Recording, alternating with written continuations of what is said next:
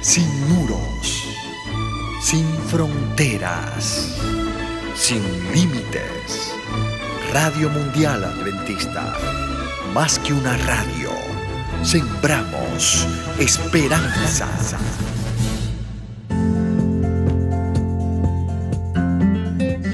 Hola querido, Dios tiene paciencia contigo. Todo lo importante en esta vida requiere paciencia, ¿no es verdad? El crecimiento requiere tiempo. Quizás te gustaría, querido, ser un Superman espiritual de la noche a la mañana, o alguien como el apóstol Pablo o el apóstol Pedro, pero no funciona así en el reino de los cielos. Dios obra poco a poco, día a día. Él obra en tu vida y sobre todo en lo más importante que es tu carácter.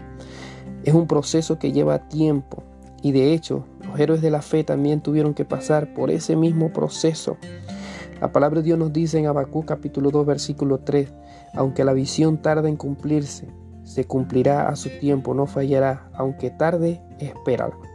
Sí, querido, ten paciencia. La visión que Dios ha puesto en tu corazón se cumplirá en su tiempo perfecto. Dios tiene paciencia contigo y tú también debes tenerla. Él está trabajando en tu vida.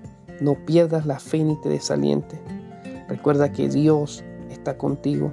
El Señor aguarda, el Señor está contigo, el Señor te tiene paciencia y el Señor quiere de que tú seas paciente. Recuerda, querido, de que Dios tiene para ti un milagro cada día. Habló Carlos Sequera.